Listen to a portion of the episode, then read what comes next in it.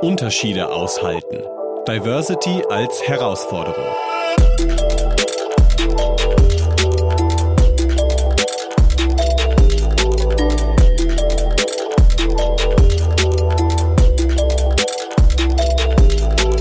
Kennen Sie die sieben Dimensionen von Diversity?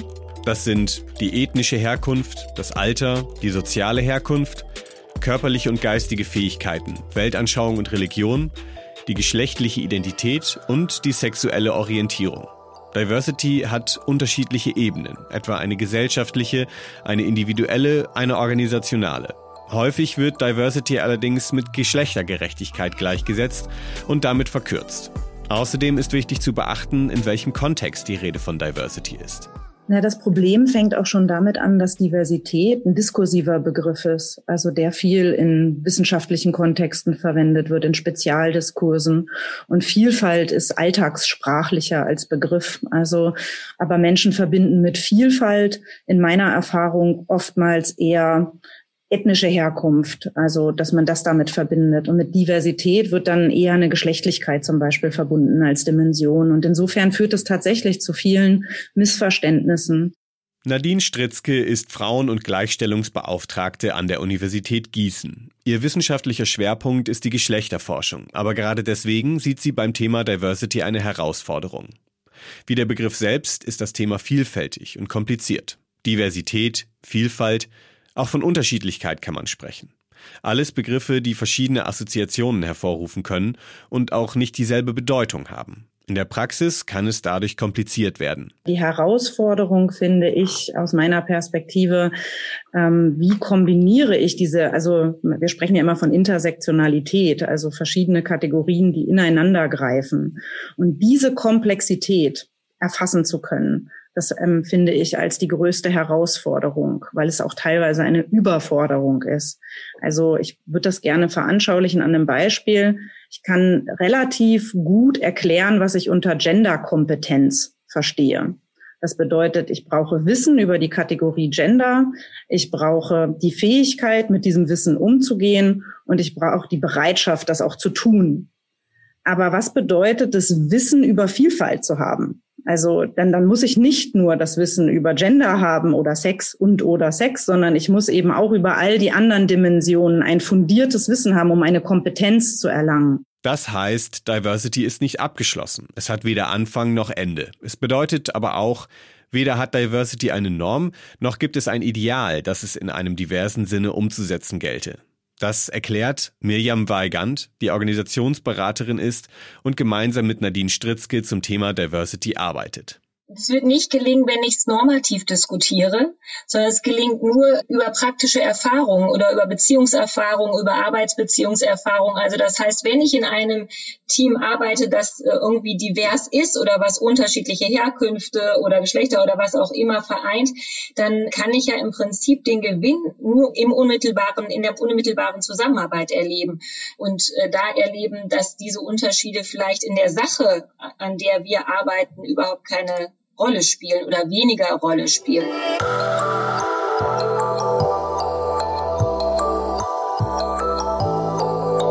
Genau genommen ist Diversity also keine Theorie, kein definierter Begriff oder ein Label, sondern die Beschreibung einer Realität. Das ist eben nicht so. Das ist nicht eins, ich mach's oder ich mach's nicht, sondern ich würde sagen, äh, in meinem Verständnis ist Diversity etwas, was da ist.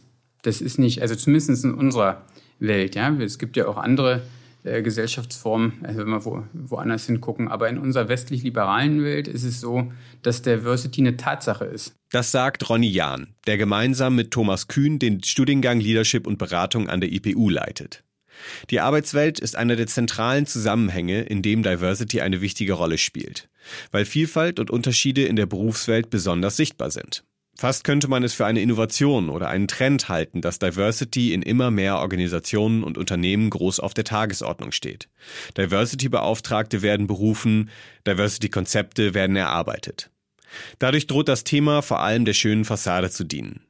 Thomas Kühn erklärt, inwiefern Diversity ernst genommen werden muss und nicht abgehakt ist, indem jemand damit beauftragt wird. Ja, Diversität ist kein Spartenthema. Diversität sollte nicht abgegeben werden an irgendwelche Abteilungen und Organisationen, sondern ich denke, das ist ein zentrales Thema, was von der Führung angegangen und auch in gewisser Hinsicht gelebt werden muss, indem Sensibilität herrscht für Unterschiedlichkeit von Angehörigen in Organisationen und dass auch die Art und Weise, wie mit dieser Unterschiedlichkeit umgegangen wird, vorbildhaft durch Führung gelebt wird.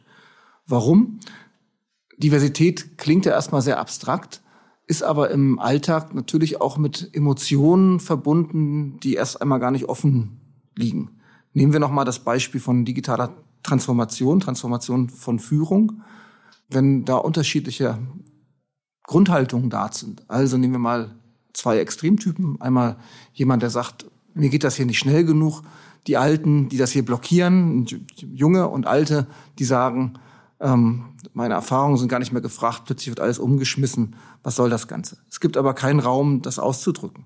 Dann ist in dieser Diversität erstmal nicht nur ein unterschiedlicher Standpunkt verbunden, sondern es sind Emotionen damit verbunden, die, wenn sie nicht in irgendeiner Form thematisiert werden und angesprochen werden, dazu führen, dass Konflikte eskalieren, dass die Zusammenarbeit irgendwann nicht mehr möglich wird, dass ähm, das aber ausgefochten wird an Details, wo das, was dem zugrunde liegt, gar nicht deutlich wird.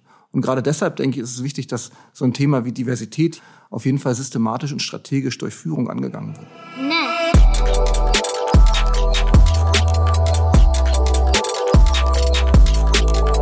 Ein strategisches und systematisches Vorgehen, Vielfalt so zu gestalten, dass letztlich alle profitieren. Das klingt vernünftig. Wer privilegiert ist, muss sich jedoch seltener damit auseinandersetzen, welche negativen Seiten das hat. Viele Menschen erleben Vielfalt erstmal als ein Anderssein, als eine Realität, in der sie ausgegrenzt werden.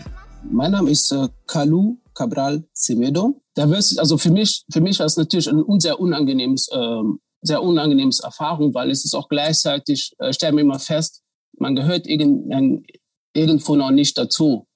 Ähm, dieses dazugehört ist jetzt nicht auf einer Gesellschaftsebene, ich wohne auch in der gleichen Straße, sondern eher so auf einer mentalen Ebene. Ich kann nicht davon ausgehen, dass ich grundsätzlich ganz als Mensch aufgenommen werde. Und ähm, wir haben natürlich durch auch natürlich durch die ähm, äh, rassist, rassistischen ähm, Geschichten, durch ähm, diskriminierende Geschichte, soziale Konstrukte, die wir haben, die dann jeden Mensch von uns ja äh, herumschlummert. Wir können natürlich auch vorteilsbewusst sein, aber dieses, dieses Arbeit muss getan werden und man muss sich auch dafür bereit erklären. Und ich kann nicht dafür, meine Erfahrung sagt mir, ich kann nicht sofort davon ausgehen, dass jeder Mensch dafür bereit ist, sich mit diesen inneren Konstrukten auseinanderzusetzen.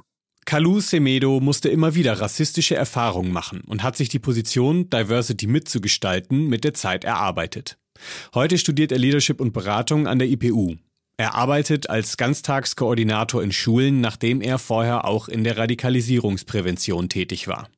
Rassismus, Ausgrenzung, Vorurteile. Das ist in uns allen angelegt, so ist Semedos Meinung. Trotzdem, oder möglicherweise gerade deswegen, versucht er den Menschen auf Augenhöhe zu begegnen, um die Vorerfahrung jedes Einzelnen berücksichtigen zu können. Damit das funktioniert, sei ein Vertrauensvorschuss notwendig, der aber die einzige Möglichkeit biete, wirklich an der Gesellschaft zu arbeiten. Es könnte so, so aussehen, dass, äh, ich gebe dir mal ein Beispiel. Äh, nicht, vor nicht so langer Zeit äh, war, ich, war ich in einer Situation und da hat mir tatsächlich mir jemand gefragt, ey, darf ich dir eine unangenehme Frage stellen? Es geht um, ich, es war eine, eine, weiße Person. Und ähm, ich würde, ich würde gerne mehr wissen, wie verschiedene Situationen für dich so auswirken, wie das ist. Und ich habe mich auf das Gespräch eingelassen. Ähm, aber da waren halt Leute in meinem Umfeld, die sich natürlich aufgeregt haben. Ich habe gesagt, ja, was machst du da? Wir sind doch alle gleich. Äh, das geht nicht, so weiter. Und in dem, in dem Punkt ist natürlich das Ganze ein bisschen eskaliert. Das Traurige daran war nicht, dass sie mir natürlich die, äh, vorher auch gefragt hat, darf ich dich äh, was fragen? Es geht auch in die Richtung, sondern dass ich sozusagen nicht mehr die Möglichkeit hatte, meine eigene Sichtpunkt darüber zu sagen. So, weil meine, die geht ganz klar auf die menschliche Haltung. So, okay, lass uns mal gucken, mit welchem Bewusstsein du, du das Ganze ansteuerst. Im Endeffekt gibt es auch ganz viel Abwehr in solchen Phasen, in solchen, solchen ähm, Verhalten, wo doch die auch ganz viele Menschen sozusagen verunsichern, weil ich weiß nicht mehr, darf ich das so ansprechen, darf ich das nicht ansprechen, so ein bisschen verloren. Und ich denke, man muss die Menschen da ähm, wieder abholen und sagen, hey, Lass uns mal auf eine Menschenebene gehen. Welches Bewusstsein, welche Haltung hast du? Aus der Haltung herauszugucken, wie man dann die Frage eigentlich betrachtet. So, und nicht pauschal sagen, nein, wir, dürfen das nicht machen, äh, weil wir sind alle gleich. Wir sind ja divers. So, divers heißt nicht, wir sind verschieden. Divers heißt auch, äh, Prozesse unterschiedlich herangehen zu dürfen.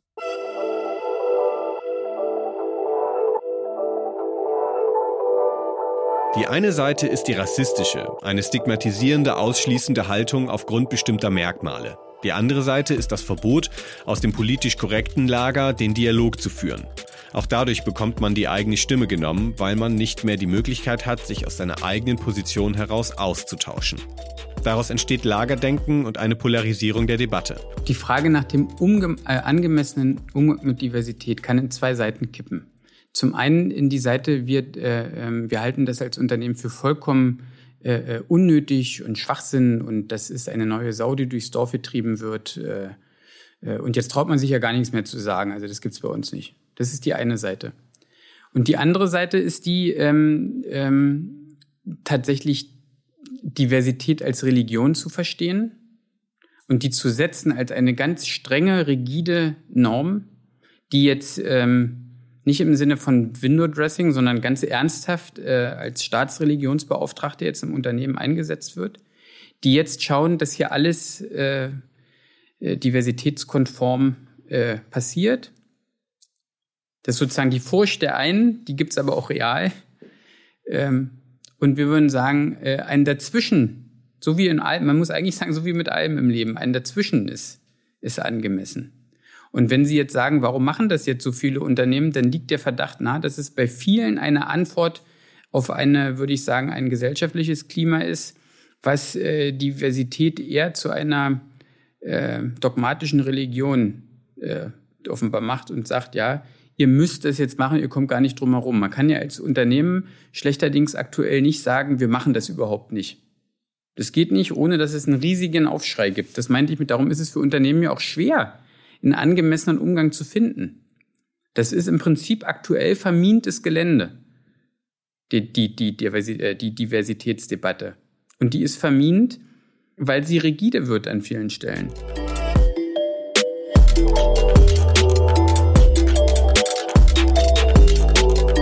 Fest steht, dass Unterschiede zwischen Menschen existieren. Wir alle sind unterschiedlich geprägt und treffen daher mit verschiedenen Voraussetzungen aufeinander. Diese Unterschiede beseitigen zu wollen, wird letztlich nicht möglich sein. Es wäre ein utopisches Unterfangen. Ein Zustand ohne Unterschiede wäre zudem gar nicht besser. Vielfalt bedeutet also Konflikte. Sie bedeutet Uneinigkeit. In einigen Fällen bedeutet sie sogar, Krisen auszuhalten und gemeinsam zu meistern. Diversity fordert, einen Umgang mit Unterschieden zu finden, sodass sie auszuhalten sind. Sensibel für etwas können alle sein. Und mit sensibel meine ich die Sinneswahrnehmung auf Vielfaltsdimensionen ausrichten. Und zwar als bewussten Akt. Und das ist was, also das, ähm, weil wir oft ja unbewusst die Kategorien ausblenden, um dann zu sagen, okay, das ist eine bewusste Entscheidung, meine Wahrnehmungsfähigkeit auf Vielfalt hin auszurichten. Und das ist etwas, was tatsächlich ähm, alle von uns in einer Organisation tun können. Und ich glaube, das ist ein großer Schritt, um ähm, auch einen Transfer zu leisten zwischen der Kompetenz, also dem, was man als Wissen generiert, in die gelebte Praxis zu überführen. Sensibel zu sein heißt immer auch, es zu versuchen und nicht immer gleich ein optimales Ergebnis zu erzielen. Eine Art Erlösung wird es nicht geben. Unterschiede, Differenzen sind nicht zu verhindern. Sie sind letztlich Teil jeder sozialen Praxis. Man kann nur mehr oder weniger angemessen und konstruktiv mit ihnen umgehen. Ich denke, ein gutes Beispiel dafür ist, ich erinnere mich an eine Diskussion der Studiengruppe vor ein paar Wochen, ähm, wo es einen Konflikt gab, ähm, weil ein eine Person einen Witz gemacht hat, ähm, den die andere und auch in der Gruppe andere Teilnehmer als ausgrenzend und diskriminierend in einer gewissen Form erlebt haben. Das hat zu einer Spannung geführt, bis dann deutlich wurde, ja, XY hat den Witz gemacht, das fand ich schrecklich, das war diskriminierend. Das war XY natürlich erstmal im, im Fokus. Was wir aber geschafft haben in der Gruppe, ist darüber zu sprechen und zu sagen, ne, verschiedene Perspektiven deutlich zu machen und zu gucken, was bedeutet das eigentlich, dass das von dir als diskriminierend erlebt wird und von anderen nicht? Inwiefern gibt es Situationen auch durchaus im, im, im, in Teams, die erlebt, die ähnlich sind, wo einfach Verständnis füreinander geschaffen wurde und wo sozusagen allein, dass das aussprechbar wurde und gesagt wurde, na, das habe ich als diskriminierend erlebt, ohne dass damit derjenige aus der Gruppe ausgeschlossen wurde oder sozusagen nicht mehr kommen konnte oder nicht mehr nicht mehr rein durfte, nicht mehr mitmachen durfte, sondern wir geschafft haben, das wieder zu integrieren, zu lösen, haben wir geschafft, so einen Konflikt auf der einen Seite zu lösen auf der anderen Seite auch zu sensibilisieren für Möglichkeiten, ja, wie auch mit Diversität schlecht umgegangen werden kann, indem nämlich da kategorisiert wird, indem ähm, gleich wahrgenommen wird, du bist jemand, der diskriminiert, ich bin der Diskriminierte in der Hinsicht, was nicht heißen soll, dass so etwas nicht angesprochen werden soll oder tabuisiert werden sollte. Aber ich glaube, gerade wenn eine Situation entsteht, wo man Angst hat, wenn ich jetzt was Falsches sage, werde ich ausgeschlossen, habe keine Chance mehr, bestimmte ähm, Formen der Teilhabe zu haben und alle zeigen mit den Finger auf mich, ist das kein guter Umgang mit Diversität und mit damit verbundenen ähm, Fallgruben. Die gute Nachricht ist also, dass ein Umgang mit Diversity gelingen kann. Zum Vorteil und vor allem zur Verständigung aller Beteiligten. Doch es wird nicht leicht sein, über die eigene Vorerfahrung hinauszuschauen und auf die abweichenden Ansichten des Gegenübers angemessen einzugehen. Diversity ist Arbeit. An der Gesellschaft, für Führungspersonen in Unternehmen und für uns alle individuell. Möglicherweise ist es insofern sinnvoll, die Perspektive auf die Erfolgskriterien von Diversity zu ändern. Ein richtig oder falsch gibt es nicht, sondern nur die Forderung nach einer menschlichen Haltung. Einer offenen Haltung gegenüber dem immer wieder Neuen.